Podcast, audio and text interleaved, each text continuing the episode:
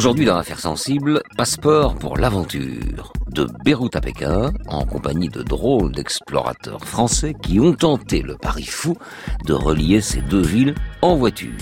Fou, oui, car c'était en 1931, il y a presque un siècle. À l'époque, si l'automobile, on l'appelait comme ça, était déjà la reine de nos villes, modifiant jusqu'à son architecture, leur architecture, elle ne s'était que rarement aventurée hors des routes goudronnées et des chemins de terre.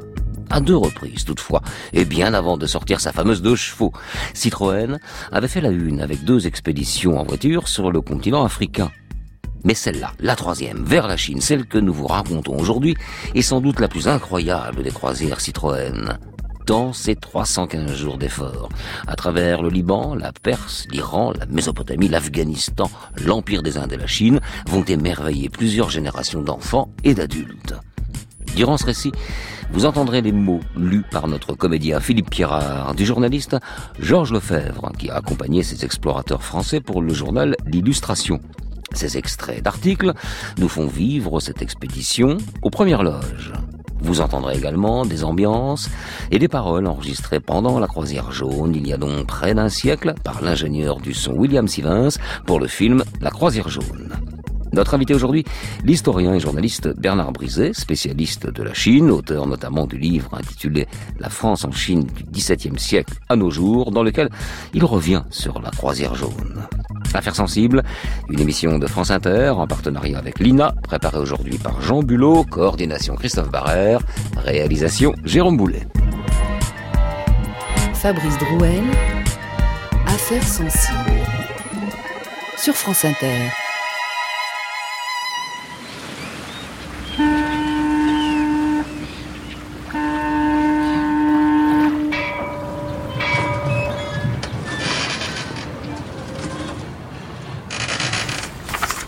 Suspendue aux câbles d'acier qui viennent de l'arracher des cales, une caisse de 7 tonnes vire avec lenteur.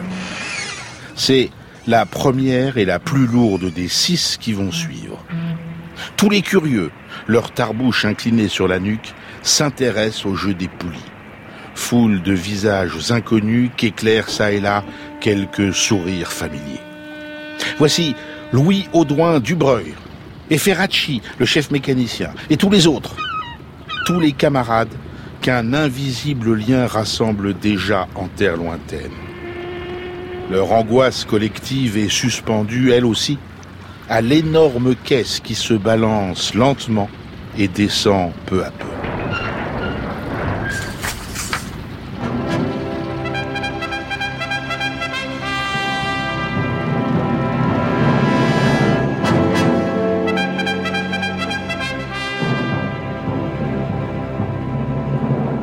Telles sont les premières lignes du premier reportage de Georges Lefebvre qui pendant un an va raconter au lecteur de l'illustration l'incroyable aventure de ces hommes qui vont tenter de rejoindre Pékin en voiture?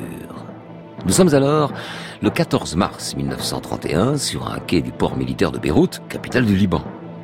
Arrivé quelques jours plus tôt, lui et ses camarades attendent avec impatience qu'on délivre enfin les sept autochenilles enfin libre. Il découvre ces voitures qu'on dirait tout droit sorties d'un livre de Jules Verne, avec ses chenilles souples à l'arrière, qui, selon les dires, peuvent les amener partout sur le globe. Elles ont pour nom Scarabée d'or, Croissant d'argent, Cinéma léger, Voiture TSF, Voiture médicale, Voiture popote.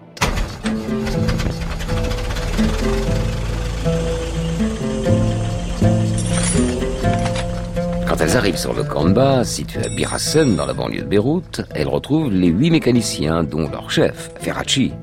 En code de travail, tournevis en main, tous auscultent le moteur sous le capot, ses organes névralgiques, culasse amovible en fonte, bien régulé sur acier, carburateur Solex horizontal avec cloche d'air, s'il vous plaît, démarreur électrique avec lanceur Bendix.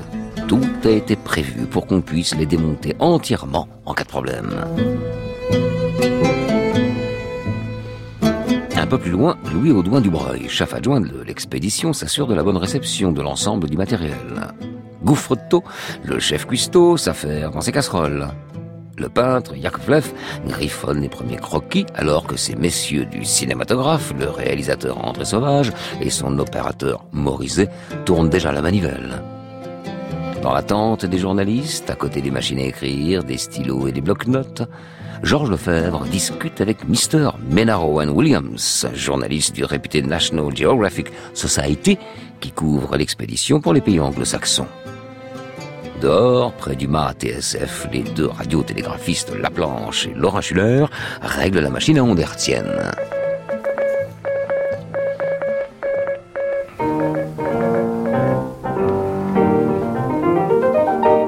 Tout, ils sont 24 à s'élancer de Beyrouth vers Pékin.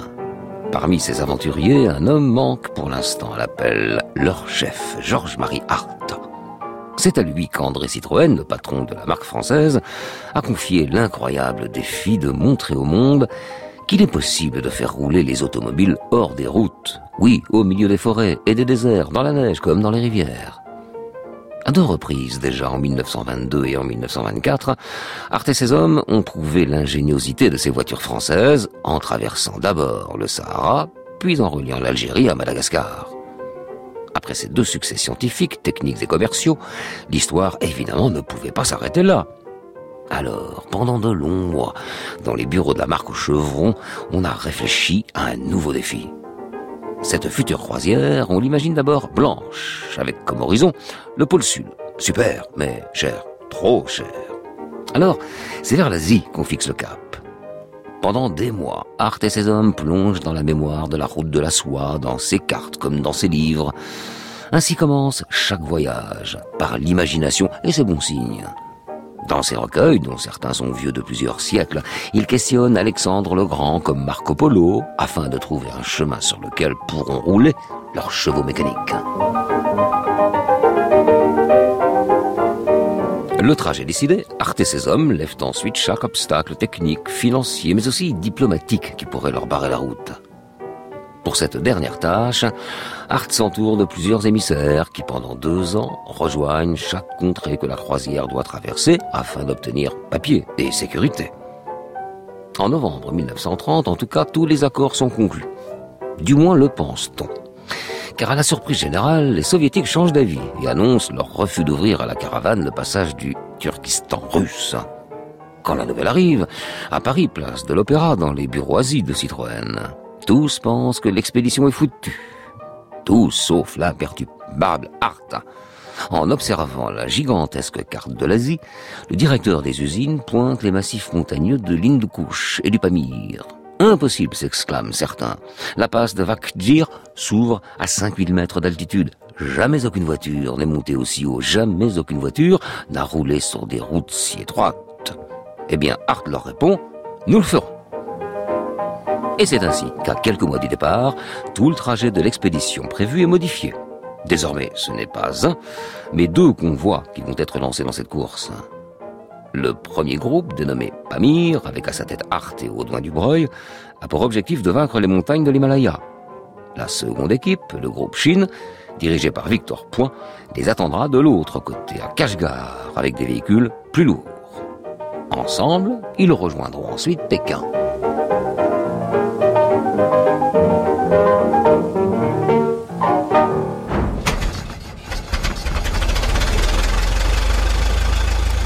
Fin mars 1931, chaque équipe est arrivée à son camp base. Le groupe Chine est à Tianjin, une ville proche de Pékin, où il s'acharne à remonter les autochenilles envoyées en pièces détachées afin de partir au plus vite vers l'ouest. À Beyrouth, au contraire, tout est prêt. Hart est arrivé, accompagné du secrétaire général de l'expédition. Le 4 avril 1931, au petit matin, l'aventure commence. Georges Lefebvre décrit ce départ ainsi.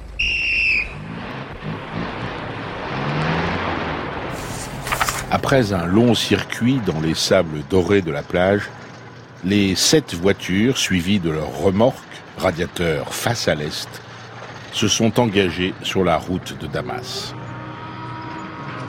Les enfants battaient des mains.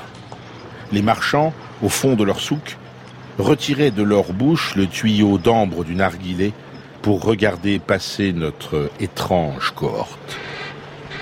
Le clairon sonne au champ les au revoir jaillissent comme des bouquets à chaque tournant de la route.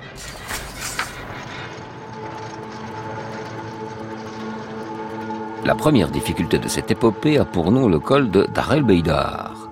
C'est une montée abrupte de 1600 mètres d'altitude, rien de spectaculaire, certes, mais c'est un terrain idéal pour faire chauffer un peu les mécaniques. L'ascension terminée, Ferracci, le chef mécanicien, est rassuré. La popote, comme la voiture cinéma, traîne un peu des chevilles, et même des chenilles, et surtout des chenilles, mais aucune machine ne tousse. Par précaution, il demande néanmoins qu'on allège chaque véhicule, ce qui est fait. La caravane plonge ensuite dans la vallée de la Becca et son jardin des délices. L'air embaume l'odeur des orangers et des oliviers.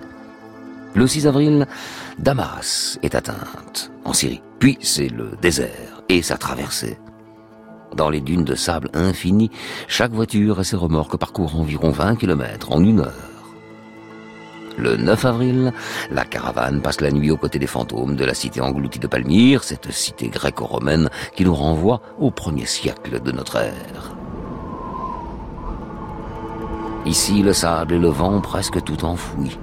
De la lutte héroïque entre Aurélien et la reine Zénobie, il ne reste rien, rien à part les épiques qu'on leur raconte. Alors, au lever du jour, les cinéastes, le peintre et le photographe filment, dessinent, immortalisent pour l'histoire ces tombes et ces colonnes vieilles de plusieurs siècles. Telle est aussi l'une des missions de l'expédition, évidemment, enregistrer par l'image les vestiges passés et présents des civilisations qu'elle rencontre. Le 12 avril 1931, les aventuriers arrivent au poste frontière Routba, en route vers sa capitale, ils sont émerveillés par la puissance de l'Euphrate, ce fleuve au milieu des sables, plein d'activités humaines. Les Citroën entrent à Bagdad le 16 avril. Entre deux réceptions, dont une en présence du roi Faisal, chaque membre va à ses occupations. Le docteur Jourdan ausculte les corps, Georges Lefebvre tape son article, Gaufreto réapprovisionne ses cuisines, et les radiographistes tentent par TSF de joindre le groupe Chine. Tout va bien. Avons quitté Pékin, 5 avril. Franchissons Grande Muraille de Chine par Porte Nord. Victor Point.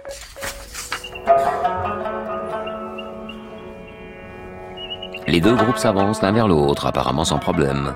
Le groupe Pamir quitte Bagdad après trois jours d'escale, puis se dirige vers Téhéran, situé à 1000 kilomètres. En route vers la Perse, les autochenilles découvrent les premiers chemins sinueux. Dans ces collines montagneuses, hautes jusqu'à 2400 mètres, le paysage alterne entre broussailles épineuses et vallées douces où s'élèvent érables, chênes verts et amandiers sauvages.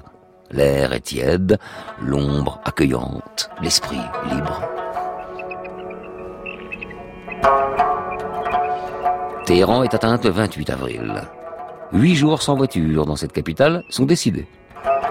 Alors que Ferracci et ses mécaniciens dorlotent les autochenilles, les opérateurs de cinéma, accompagnés de l'ingénieur du son William Stevens, s'aventurent dans les dédales des rues et des jardins de la ville à la recherche de coutumes exotiques. Comme ce chant accompagnant un sport persan. Tendez l'oreille, cette archive a presque un siècle.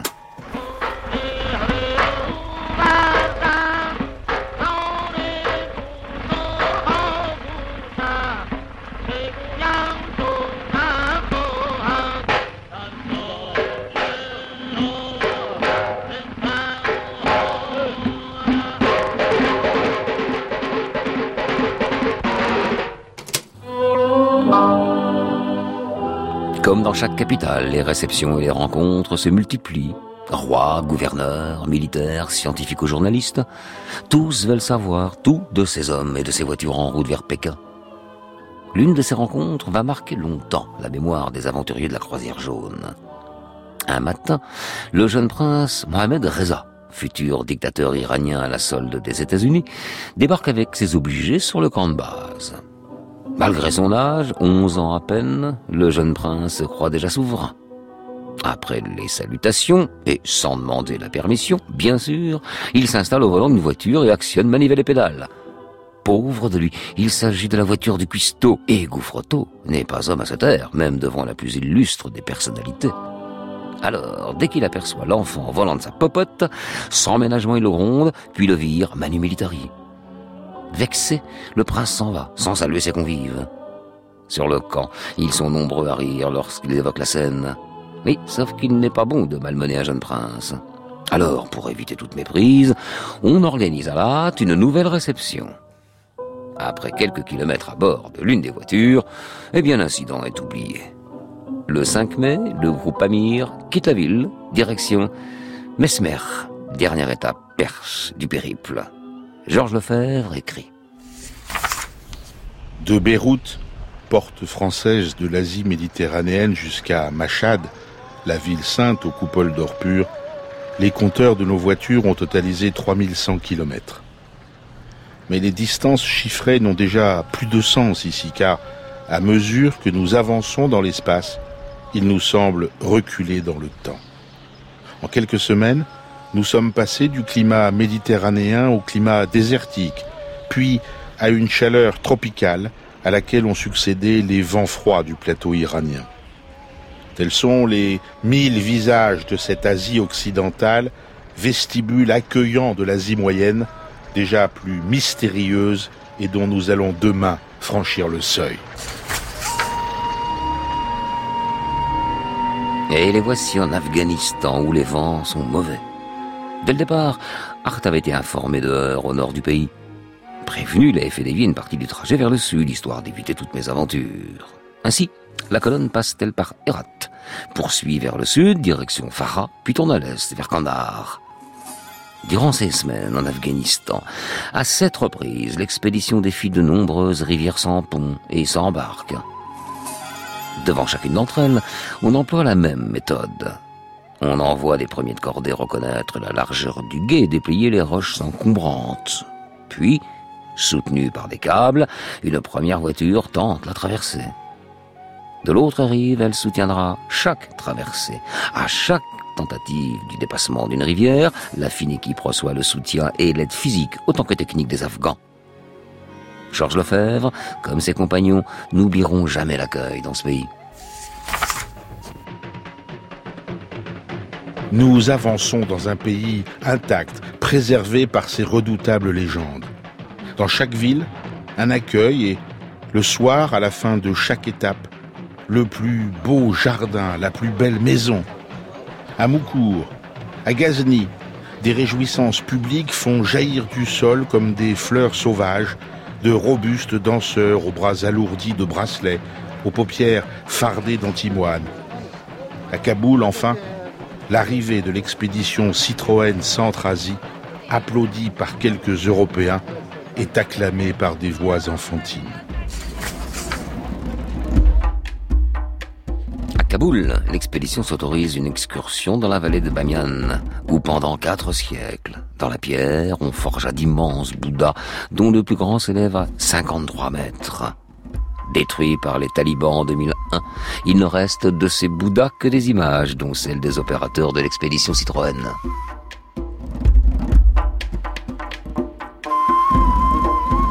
La croisière jaune reste un mois en Afghanistan. Après Kaboul, elle découvre Jalalabad, puis pénètre dans l'Empire des Indes. Peshawar, Rawalpindi, puis Srinagar, qui est atteinte le 24 juin. Ici, dans la vallée du Cachemire, les villes sont en hindouk anglaise. La Tamise se nomme Chelum, et, comme à Londres, la ville s'étale le long du fleuve. Et là, enfin sous les yeux, les cimes de l'Himalaya, tant imaginées, voire fantasmées depuis des mois. La croisière vaincra-t-elle les massifs du Pamir qui forment ce monde inconnu, celui qui sépare l'Empire des Indes de la Chine? De l'autre côté, le groupe dirigé par Victor Point sera-t-il au rendez-vous? Depuis des semaines, les communications entre les deux groupes sont très mauvaises. Pire, le 25 juin, la TSF délivre un message inquiétant. Arrivée, Camille, 25 juin. Avons traversé sérieuse bataille entre troupes chinoises et mahométans révoltés. Et laissé Pétro seul à Camille avec voiture avariée. Révolte très grave des mahométans rend progression difficile.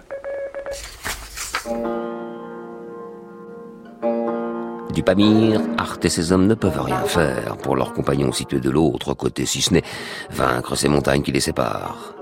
Mais arriveront-ils à le faire?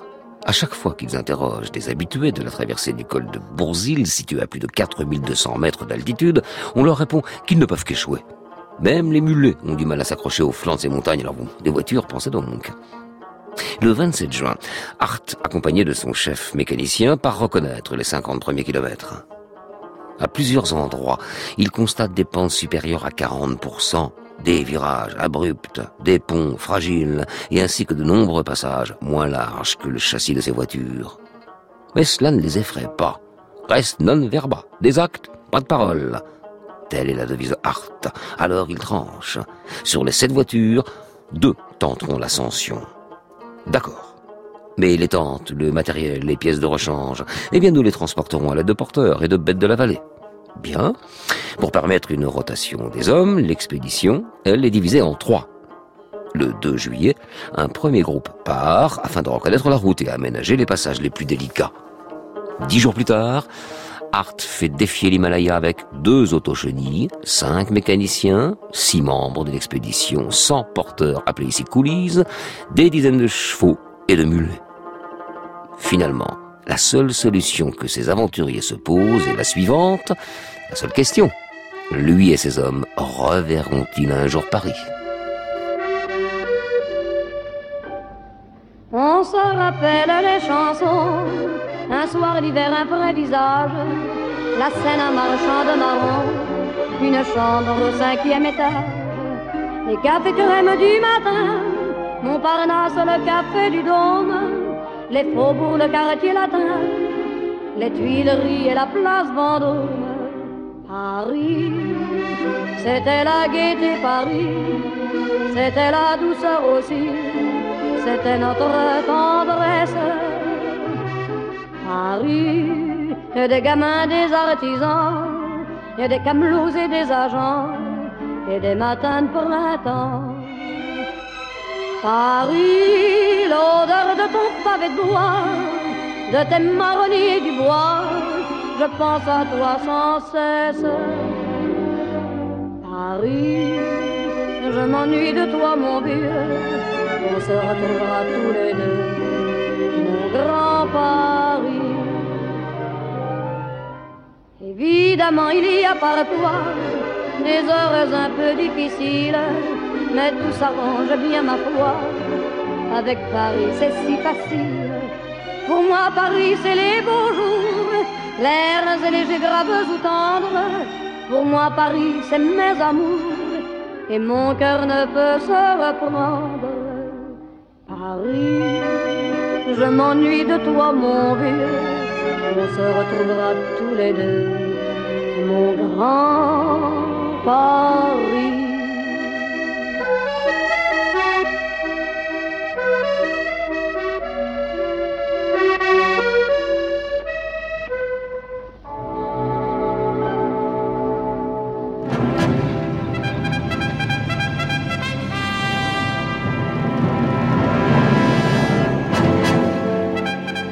Dans le journal L'Illustration du 26 décembre 1931, les lecteurs découvrent le dernier reportage de Georges Lefebvre.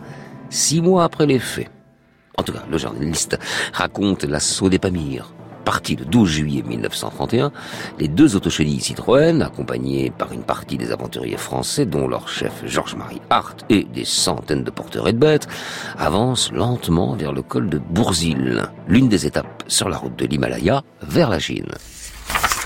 La route, encaissée, obstruée de blocs qu'une équipe de coulis déblayait tant bien que mal, prit une photographie particulière, stupéfiante pour les montagnards cachemire.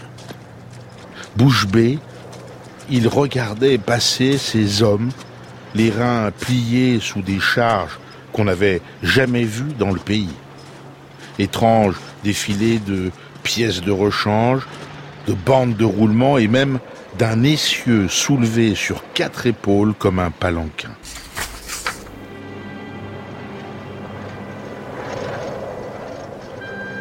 Après six jours d'efforts, dans les forêts sur les premiers sentiers rocheux, c'est la neige qui s'invite sous les roues des Citroën. Alors, à l'aide de pelles, on creuse des routes éphémères pour assurer un tant soit peu l'adhésion des roues et des chenilles. Autour d'eux, tout semble suspendu. La croûte neigeuse, les torrents, les roches accrochées par on ne sait quelle science à la montagne, que c'est impressionnant et que l'ascension est pénible, lente. Chaque kilomètre est un exploit qui débouche sur une autre difficulté.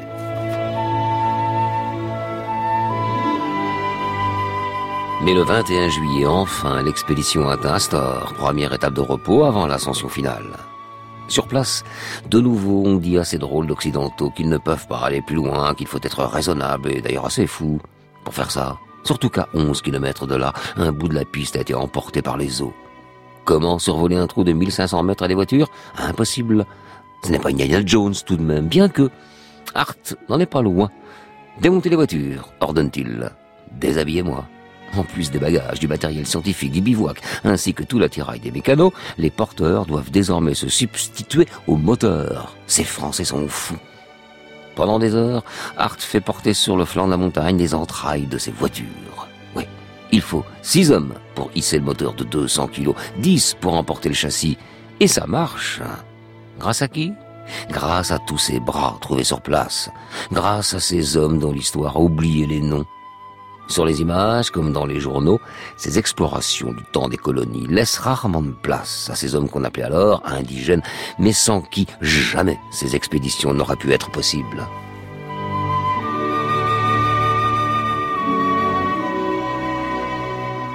Après huit heures d'effort pour passer 1500 mètres de vide, les voitures sont remontées. Et l'expédition continue. En six jours, 50 kilomètres sont parcourus à travers les montagnes. Durant ces journées, le soleil est un adversaire tenace. Le jour, il brûle la peau et alourdit l'air. La nuit, on prie qu'il se lève au plus vite pour réchauffer les corps. Les villes de Daskim, Doyan, Hatupir sont l'une après l'autre franchies. Et le 4 août 1931, après 23 jours d'efforts, Hart, une partie de l'expédition et les porteurs atteignent Gilgit. Citroën entre alors dans la légende. Georges Lefebvre décrit ainsi cette entrée triomphale. Les habitants n'avaient jamais vu une automobile. Ils ne pouvaient en détacher leurs mains. Entourés d'une foule qu'elles entraînaient dans leur marche ralentie, les deux autochenilles avançaient chargées de grappes humaines. La stupéfaction naissait devant chaque seuil, se transformait en, une sorte de ravissement mystique dont le tableau illuminait les fatigues passées.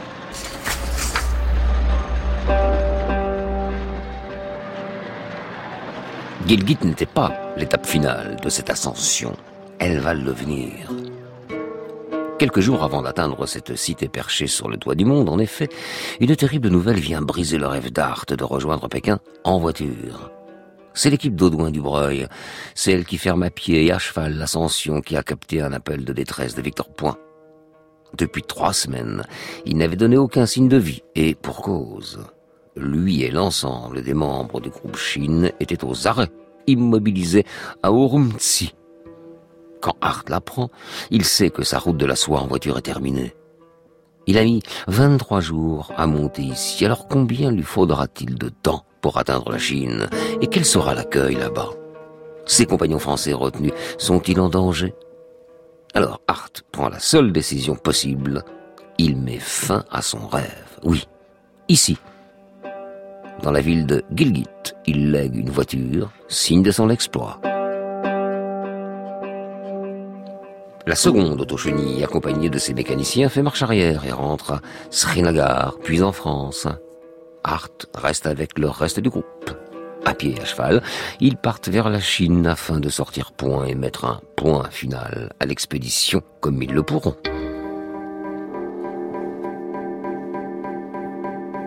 Mi-septembre, après plus de 75 jours de voyage, Hart et le groupe Pamir viennent à bout d'école de l'Himalaya. Ils atteignent enfin les plaines de Chine. Kashgar, tant espérée, est atteinte le 17 septembre. Mais de nouveau, l'administration chinoise stoppe les explorateurs Citroën. Et il faut huit jours de négociations pour obtenir les passeports et l'autorisation de se rendre à Ascou. Dans cette cité, le 8 octobre 1931, les aventuriers retrouvent enfin une partie de leurs compagnons du groupe Chine. Il y a là l'archéologue Jean Carl, le cinéaste Georges Specht, le naturaliste André Raymond, l'ingénieur Citroën Charles Brul ou bien encore le prêtre jésuite Pierre Tellard de Chardin, ainsi que les autochenilles, bien sûr. La rencontre est à la hauteur de l'attente. On rit, on s'embrasse. Puis on s'interroge. Où est Victor Point, le chef de l'expédition Chine? Que s'est-il passé depuis le départ, en mars? Eh bien, après des ennuis mécaniques lors des premières journées de route, c'est la politique qui a mis des bâtons dans les roues de l'expédition.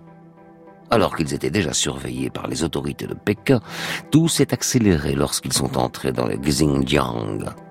Là, ils se sont trouvés en pleine guerre civile. Face aux événements, le gouverneur de la région leur a interdit de partir, sauf s'ils laissaient leur voiture et la TSF, ce que Victor Point a refusé. Et c'est ainsi que le cortège s'est retrouvé bloqué sans pouvoir communiquer. Par chance, le 25 juillet, il arrive à envoyer un message TSF pour prévenir les autorités françaises. C'est ce même message que capte le groupe Pamir lors de l'ascension vers Gilgit. Depuis, les choses se sont arrangées, ou presque. Le gouverneur a accepté le départ d'une partie de l'expédition afin qu'elle retrouve Hart et les autres Français. Et c'est chose faite à Axou. La jonction avec Point se déroule le 23 octobre à Urumtsi. Sur place, Georges-Marie Hart enregistre ce message pour André Citroën. Mon cher Citroën, vous êtes devant nous. Tout va bien chez vous? Chez nous aussi. Vous me regardez? Je suis en costume gobi. Car nous allons traverser un désert où l'hiver est le plus rigoureux du monde. Je sors de ma tente. C'est une espèce de yourte mongole. Une espèce de case volant que le vent emporte quelquefois. Où nous nous racontons nos histoires, nos espoirs, nous nous sommes retrempés, chauffés, où chacun peut dire ce qu'il a fait avec orgueil pour notre expédition et ce qu'il fera demain. Tianjin Kalgan, la Mongolie, le désert de Gobi, le Xinjiang. Et nous continuons sous votre signe, mon cher Citroën.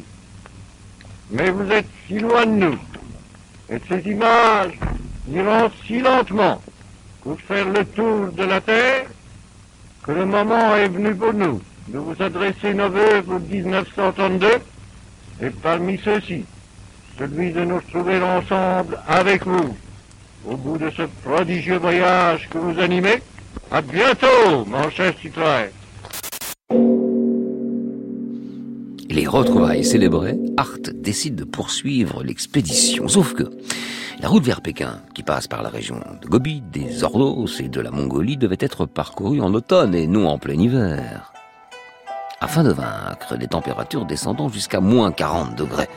On couvre les corps comme les capots des automobiles de peaux et de fourrures, d'agneaux, de moutons et même de loups.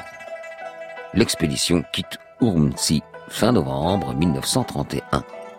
Presque un mois après ce nouveau départ, Georges Lefebvre écrit. Nous roulions alors 20 heures sur 24. Peu à peu, la fatigue nous fit sentir plus cruellement les atteintes du froid. Chacun céda à un dangereux engourdissement. L'immobilité à laquelle nous étions condamnés nous glaçait, paralysait notre curiosité, nous plongeait dans une torpeur singulière. Inertes, nous somnolions par intermittence, tandis que les mécaniciens, aux yeux brûlés de sommeil, résistaient encore, dormant à peine deux heures chaque nuit, accoudés sur leur volant. Un jour, la voiture scientifique crève la glace et plonge dans un bras gelé du fleuve jaune.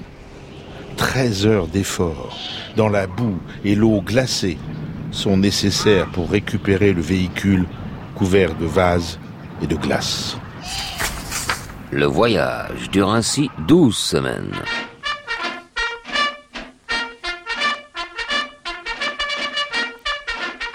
Le 12 février 1932, après 315 jours et plus de 12 000 kilomètres parcourus, l'expédition Citroën passe la porte nord de la cité interdite de Pékin. Enfin ils l'ont fait, certes, mais ils n'ont pas totalement vaincu en voiture la chaîne de l'Himalaya. Cela dit, les Citroën sont montés là où personne n'avait roulé. Elles ont vaincu d'une neige, torrents écoles. Dès l'annonce de leur arrivée, Paris prépare un retour grandiose à ses aventuriers.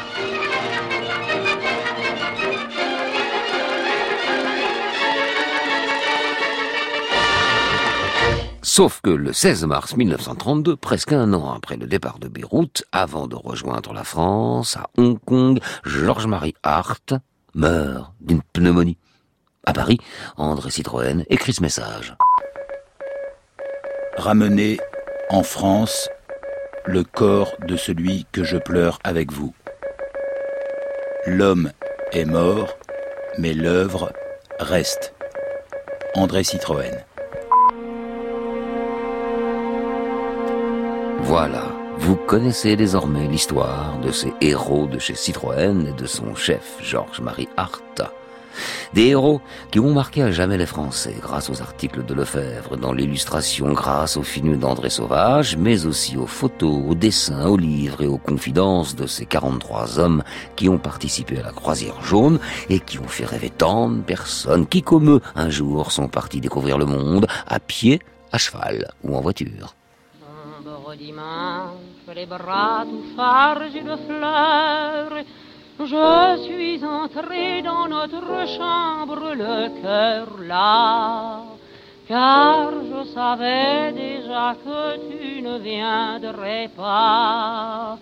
Et j'ai chanté des mots d'amour et de douleur. Je suis restée seule et j'ai pleuré tout bas en écoutant hurler la plainte des frimas. Sombre dimanche, je mourrai un dimanche où j'aurai trop souffert. Tu reviendras, mais je serai parti des cierges brûleront comme un ardent espoir. Et pour toi, saint et fort, mes yeux seront ouverts. N'aie pas peur, mon amour, s'ils ne peuvent te voir.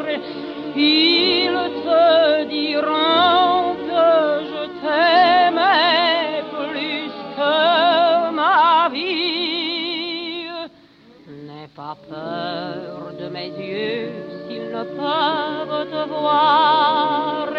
Ils te diront que je t'aimais plus que ma vie. Affaires sensibles Fabrice Drouel. Aujourd'hui, la croisière jaune avec notre invité Bernard Brizet. Bonjour. Bonjour, Je le rappelle aux auditeurs, vous êtes historien, journaliste, spécialiste de la Chine. Vous êtes l'auteur notamment du livre intitulé La France en Chine du XVIIe siècle à nos jours, dans lequel vous revenez notamment euh, sur la croisière jaune. Alors on va on va aborder donc une partie de, de l'histoire de cette aventure peu connue et peu étrange quand même à la fois euh, et étrange, surprenante, celle qui concerne le groupe Chine dirigé par Victor Point et les difficultés que cette équipe-là a, dû surmonter. Parlez-nous un peu de, de Victor Point, de, de, son, de son parcours. Quel est, quel est donc cet homme? Victor Point, d'abord, il est très beau. Quel donc? C'est un Apollon.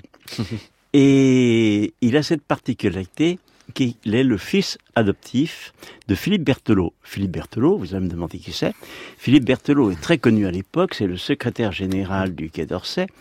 Et il est plus puissant que les ministres qui se succèdent, qui n'y connaissaient rien. C'est Philippe Berthelot qui a fait donc la politique étrangère de la France pendant des années, des années, des décennies. Et donc, il est le fils adoptif. Il paraît que le mot adoptif est superflu. Bien. Et donc, euh, c'est un officier de marine, capitaine, euh, lieutenant, et euh, il est en Chine, donc envoyé par euh, Citroën, parce que l'idée est assez géniale, c'est de dédoubler l'expédition. Vous avez magnifiquement retracé l'expédition qui part de Beyrouth et qui se perd dans, qui arrive dans les sables du désert du Turkestan chinois, c'est-à-dire l'actuelle province du Xinjiang, tout à fait à l'ouest.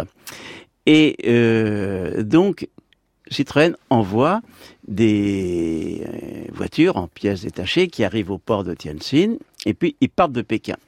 Alors, l'expédition a eu des problèmes à partir de Beyrouth à cause de la Russie soviétique qui a refusé le passage. Mais Mhm. en Chine, il va y avoir d'autres problèmes. D'abord, Chiang Kai-shek, le dictateur euh, donc de la Chine euh, depuis 1928, 27, est, est très méfiant. Il croit que ce sont des espions.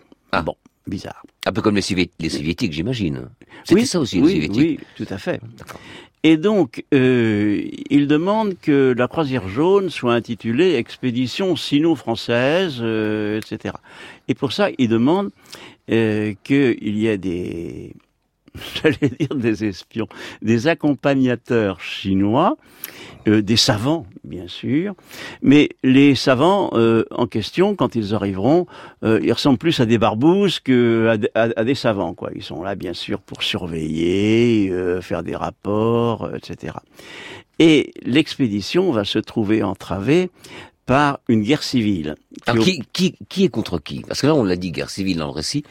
Euh, je, je- je vous laisse euh, le soin de nous rappeler qui se bat contre qui plus précisément. C'est quoi le problème? Bah, c'est assez compliqué parce que euh, Oula, on va essayer de résumer, hein. non, non, j'aimerais vous dire que ce sont les troupes de Chiang Kai-shek. Mhm. En fait, ce sont, c'est un maréchal qui s'est intitulé improvisé maréchal qui dirige tout et il n'en a rien à faire de Chiang Kai-shek, c'est lui qui dirige tout. Bon, et il se heurte à une insurrection musulmane car le Xinjiang, comme actuellement, Mhm. est donc une province musulmane. Et cette guerre civile, ils arrivent en plein dedans. Donc, manque de chance. D'où les exigences euh, du, du, du maréchal, euh, qui s'est institué ma- maréchal. Il veut arrêter l'expédition. Et euh, pour ça, il, euh, on lui a fait, paraît-il, des promesses qu'on lui enverrait des autochenilles qui lui serviraient pour ses euh, conquêtes et sa guerre. Et il les a jamais reçues. Alors, il demande donc qu'on les lui envoie. En attendant, il confisque les voitures qui sont là. Et alors, il y a un épisode absolument tordant, c'est que comment prévenir donc à la fois Art, qui est à l'est, à l'ouest, pardon, et perdu dans l'Himalaya, Mhm. et également tout André Citroën, etc. Donc, ils improvisent une fête de la République, une sorte de 14 juillet, avec euh, euh, le téléscripteur, tac, tac, tac, tac, tac, et pour prévenir. Alors, pour distraire les Chinois, évidemment, qui surveillent attentivement toute euh, ces... cette partie chinoise de la croisière jaune, euh, ils improvisent donc une fête du 14 juillet avec chant, danse, et le père euh, Théillard de Chardin met très fort la sono. Parlez-moi d'amour, dites-moi des choses tendres. Bien. Euh, Ah, c'est bien chanté, bravo. Et donc et donc, euh, alors tape fr- frénétiquement là, et le message, miracle, parvient à divers endroits, à Shanghai, en mer de Chine et même à Art et bien sûr à Paris.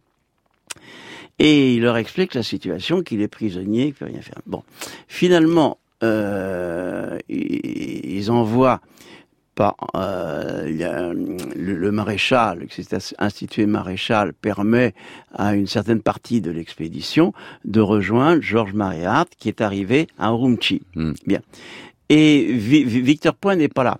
Mais Victor Point, il a eu un rôle considérable quand même, parce que c'était le diplomate. Et c'est lui qui a réussi à amadouer euh, euh, euh, une histoire incroyable. Euh, Il traverse Pékin, il part de Tianjin, il traverse Pékin sans pavoiser.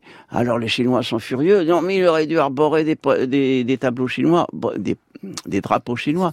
Bref, tous les prétextes sont bons Mm. pour retarder l'expédition. Et Vi- Victor Point, euh, vous me demandez de parler de lui, donc euh, il revient en France et il est très amoureux. Il est très amoureux d'une actrice roumaine qui s'appelle Alice Cossea, qui s'est fait une célébrité parce qu'elle a chanté, elle a dansé dans des opéras comiques, les seins nus. Et donc, euh, il était très amoureux. Et elle lui a dit, si tu t'en vas, on se quitte. Et elle l'a quitté? Elle l'a quitté? Et, Et quand il est revenu, il l'avait quitté? Quand, alors il est revenu, Mm. il a tenté de la reconquérir, et ça n'a pas marché, c'était trop tard, euh, etc. Donc, après l'avoir, euh, elle avait la folie des grandeurs, elle avait trouvé un autre amant richissime, ce que n'était pas Ouais. Victor Point, qui était un simple officier, et sur un yacht, donc, et en sortant donc de la voir, quand elle, elle l'a répudié, dirais-je, il s'est tiré une balle dans la tête avec son arme de, de service. Et il est mort comme ça. Il est mort. À cause de ça. Bon, Donc c'était le côté dramatique bien sûr. de cette histoire. Alors, on va avoir euh, un autre écho de, de ce passage euh, en Chine, après les difficultés administratives, les critiques de la presse, les problèmes mécaniques. C'est finalement une révolte musulmane dans le Xinjiang, comme vous euh, l'expliquez, euh, qui va mettre aux arrêts, si, je puis dire, presque définitivement euh, l'expédition du, groupe Pamille. On va écouter un témoignage de Gustave Kégresse, qui raconte le passage de l'expédition au milieu des combats. Il s'agit d'un extrait de la Fabrique de l'Histoire de France Culture, qui s'était intéressé aussi à ce sujet. C'était le 6 juin 2015. C'était une émission sur les voyages scientifiques. On arrive sur les arrières de l'armée chinoise où il y avait tous les des blessés, les, charrettes derrière l'armée avec les femmes, la famille qui suivait l'armée, qui suivait leurs parents soldats. Les- Chinois avaient fait des, prisonniers musulmans. euh, J'en ai vu un notamment qui était qui arrivait avec un, un officier chinois qui était attaché, qui avait une blessure sur la poitrine. Et ils l'ont amené là, et ils lui ont tranché la tête.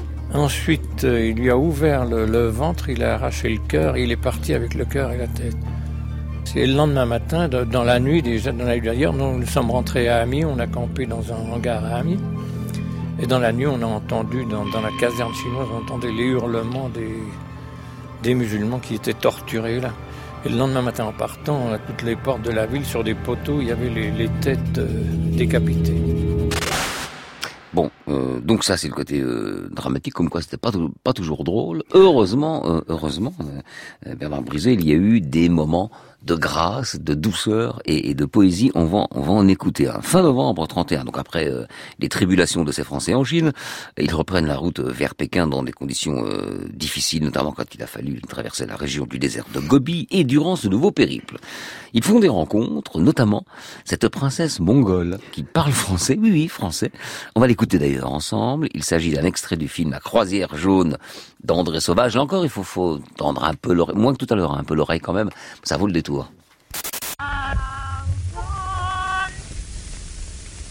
Ene dolon hondungin halha membe ene dolon hondungin halha membe Mais asseyez-vous un instant, monsieur. Je vois que vous êtes français. Vous savez, j'ai habité Paris, trois ans. Mais qu'est-ce que c'est que cette bande que vous avez avec vous? Mais des explorateurs Mon domestique vous mettra sur la route.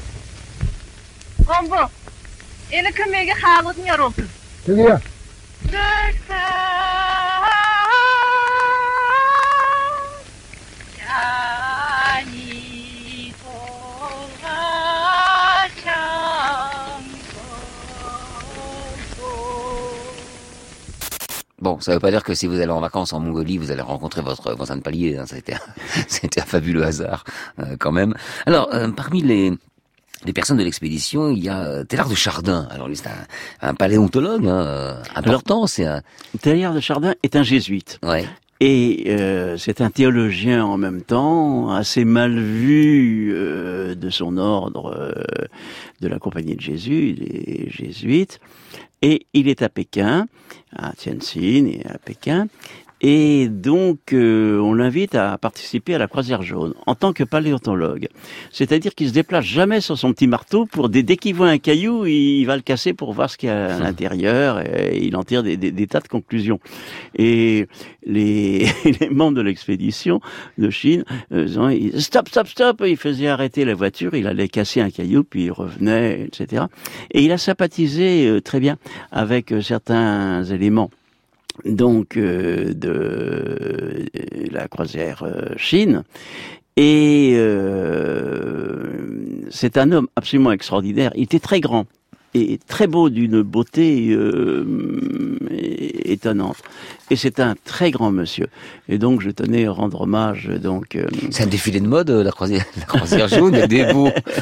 ah non, mais il y avait également, comme vous l'avez dit, des, des, des artistes. Euh, bon, et puis il y avait, alors pardon, on, il y avait le chef, alors Art, sacré personnage. On a parlé de Victor Point tout à l'heure, de sa disparition. Bah, Art aussi, il meurt dans, aussi dans des conditions. Enfin, c'est terrible parce que le récit se, se termine là-dessus d'ailleurs sur la mort. De mais oui, alors et alors André, André, Citroën était pleuré. Art est, est quelqu'un d'exceptionnel. Et alors, dans son histoire, euh, Shanghai à l'époque, ils arrivent à Pékin, mais ensuite ils vont à Shanghai, où ils sont fêtés, et est aux mains de la concession française de Shanghai, est aux mains de la mafia, des truands chinois, hum. donc des gangs. Ouais. Et leur, chef est Du Yushen. Et c'est lui qui dirige tout dans la, condition, dans la concession française. Le trafic de l'opium, du jeu, de la prostitution. Et il organise un grand déjeuner avec euh, toutes les sommités de, de Shanghai, certaines, et il leur fait manger des champignons. Et il y en a plusieurs, un, le, le, le, consul, le, chef euh, militaire, euh, un avocat très célèbre meurt, et également Georges-Marie Hart. Donc empoisonné Empoisonné. Donc il y en a qui se suicident par amour et l'autre qui empoisonné. Alors euh, oui, alors c'est une histoire incroyable. Alors on n'a jamais résolu vraiment mmh. cette histoire, mmh. euh, mais Hart était déjà malade, éprouvé, euh, donc il avait un tempérament, dirais-je, affaibli, hein. et donc euh, il est mort à Hong Kong. Et alors, euh, comme vous l'avez dit, euh, André Citroën a été éploré. Il a demandé qu'on ramène mmh. son corps en France. Il est allé l'accueillir euh, comme il se doit, euh, comme il ah. se doit, dans, à, bord du bateau qui le ramenait. Et alors, euh, je commence un peu mon chapitre sur, ce, ce, sera la fin si vous voulez, sur la réception absolument extraordinaire qui est à la Sorbonne pour ah bah, célébrer. ça tombe bien, je, je vous en vous en parlez pour le film. Déjà pour le film, c'est ça? Non, non. non? A une réception mondaine, dirais-je. Mmh. Euh, avec euh, qui se tient à la Sorbonne, avec toutes les sommités de, de l'époque, dans le grand amphithéâtre de la Sorbonne, Philippe Berthelot, bien sûr, euh, secrétaire général du ministère des Affaires étrangères, le vice-amiral Durand-Viel, monseigneur de Guébriand, qui est le supérieur des missions étrangères, monsieur... Oui, ça va jusqu'au président? Est-ce que ça va jusqu'au président de la République? Oui, bien sûr. Bon, euh, allons-y vite parce que et, et deux anciens présidents, il reste quelques secondes, monsieur. Ouais et également sur l'estrade le maréchal Pétain, le général Végan, etc. Donc André Citroën a réussi ce prodige de, communication parce que, disons-le, c'est pas sa faute, mais l'exposition est ratée. les, les, les autres chenilles, elles n'ont pas réussi à traverser l'Himalaya. Bon, mais il a réussi à transformer ça en une réussite extraordinaire, devenue mythique. On, on en parle encore aujourd'hui. La preuve. La preuve, c'est grâce à vous. Alors, euh, qu'est-ce que qu'est-ce que ça nous nous dit la la croisière jaune? De quoi est-elle le nom? D'un exploit technique, humain, euh, d'aventurier, d'explorateur, politique peut-être? Tout tout. Euh, le, le, le, but était même culturel, c'était pas politique. Hein. Hein Mais s'il fallait euh, dire quels sont les vrais héros de cette expédition, je serais tenté de dire que ce sont les mécaniciens les mécaniciens Citroën. Mmh. Sans eux, ils ont réussi un exploit extraordinaire. C'était très bien dirigé. Il y a eu donc euh, des épisodes absolument étonnants euh, qui en font un véritable roman. Mais euh, moi, ma sympathie va, mon, mon hommage va aux mécaniciens de la croisière jaune. Voilà, merci Bernard Brisset. Je, je, rappelle le titre euh, de votre livre, hein, La France en Chine, du XVIIe siècle à nos jours, la, la, la présence politique, technologique, diplomatique de la France en Chine. Mais il y a cet élément-là, euh, voilà, qui en est un élément important, c'est-à-dire euh, la croisière jaune. Merci beaucoup. Au revoir. Merci encore. Mais il est traduit en chinois. Hein.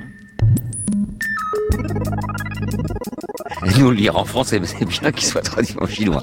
C'était Affaire sensible aujourd'hui, la croisière jaune, une émission que vous pouvez réécouter en podcast sur France Inter. Rendez-vous également sur la page sensible, la page sensible, la page affaires sensible du site de France Inter pour toute information complémentaire à notre émission, livre, références et vos commentaires. Bien sûr, merci à Patrick Henry qui était à la technique aujourd'hui.